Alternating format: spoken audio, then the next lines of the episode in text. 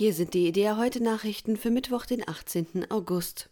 Die Mehrheit der Bundesbürger findet es gut, dass die Politik den Druck auf Menschen erhöht, die bislang noch nicht gegen Corona geimpft sind. Das ergab eine Umfrage des Meinungsforschungsinstituts INSA im Auftrag von IDEA. Besonders Ältere begrüßen demnach die verschärfte Gangart gegenüber den Nichtgeimpften. Bei den über 60-Jährigen sind es fast zwei Drittel der Befragten. Auffällige Unterschiede gab es bei den christlichen Konfessionen. Während sich bei den landeskirchlichen Protestanten eine klare Mehrheit für höheren Druck auf die Nichtgeimpften aussprach, ist bei den befragten Freikirchlern eine klare Mehrheit ausdrücklich dagegen.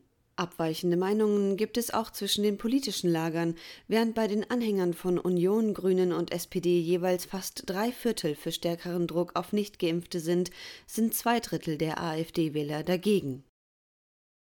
Von einer einseitigen Fixierung auf das Jenseits oder Diesseits hat der Theologieprofessor Roland Deines gewarnt. In der Vergangenheit hätten sich Christen häufig an einer Art Jammertal-Christsein orientiert. Die Erde sei als Versuchungsort gesehen worden. Man habe ihn möglichst schnell durchwandern müssen, um den Himmel zu erreichen. Der Mensch sei jedoch von Gott erschaffen worden, um auf dieser Welt zu leben. Die Erde sei nicht nur Jammertal, sondern auch Abbild der Größe ihres Schöpfers. Dagegen habe das heute weit verbreitete Diesseitschristentum die Hoffnung auf den Himmel praktisch aufgegeben. Die theologische Wissenschaft und die kirchliche Verkündigung sehen das Wirken Jesu heute vorrangig in einer Verbesserung der irdischen Lebensumstände.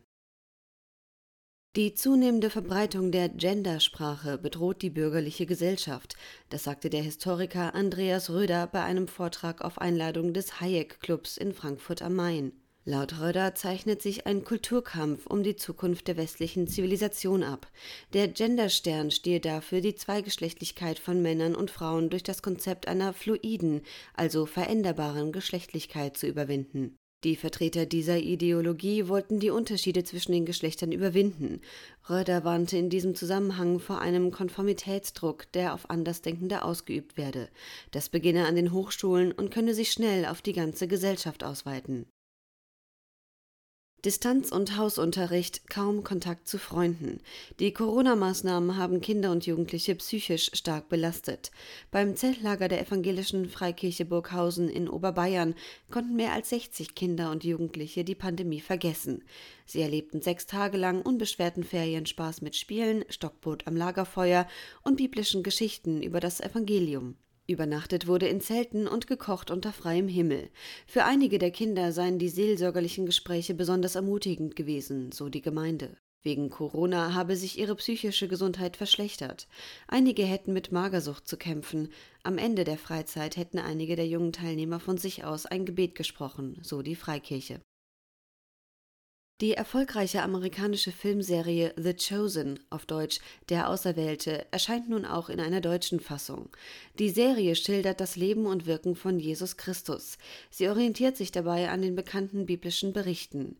Bisher sind die ersten beiden von geplanten sieben Staffeln fertiggestellt. Sie können kostenlos im Internet abgerufen werden. Sie wurden nach Angaben der Produktionsfirma von über 160 Millionen Menschen weltweit angesehen. Ab dem 27. August gibt es die erste Staffel auch in einer deutschen Version. Der Verlag Gerd Medien vertreibt die deutsche Fassung auch auf DVD und Blu-ray. Dieses Angebot ist spendenfinanziert. Mehr Nachrichten finden Sie jederzeit auf idea.de.